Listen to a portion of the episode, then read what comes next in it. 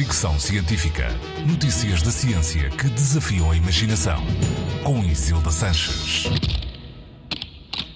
Quando falamos em alimentação de base vegetariana, isso costuma estar associado a ideias de saúde e sustentabilidade, mas não raras vezes também se considera que é uma alimentação mais dispendiosa e por isso não acessível a todos os bolsos. Para esclarecer essa questão, um grupo de investigadores portugueses quis saber se quem tem uma alimentação vegetariana gasta de facto mais dinheiro do que quem tem uma alimentação omnívora. O estudo foi publicado na Springer Open com o título O custo de escolhas alimentares mais saudáveis e sustentáveis. Os consumidores vegetarianos gastam mais em comida?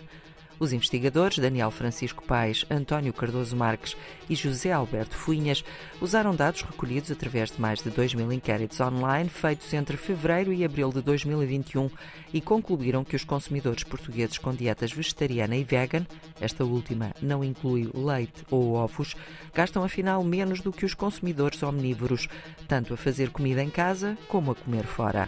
O estudo também mostra que as pessoas com maior rendimento gastam mais em comida do que as outras e que há cada vez mais pessoas a adotarem dietas vegetarianas e vegan. Apesar disso, estudos recentes mostram que o consumo de carne a nível global continua a aumentar em todo o mundo. Aliás, duplicou entre 1988 e 2018, o que levanta sérias questões de sustentabilidade.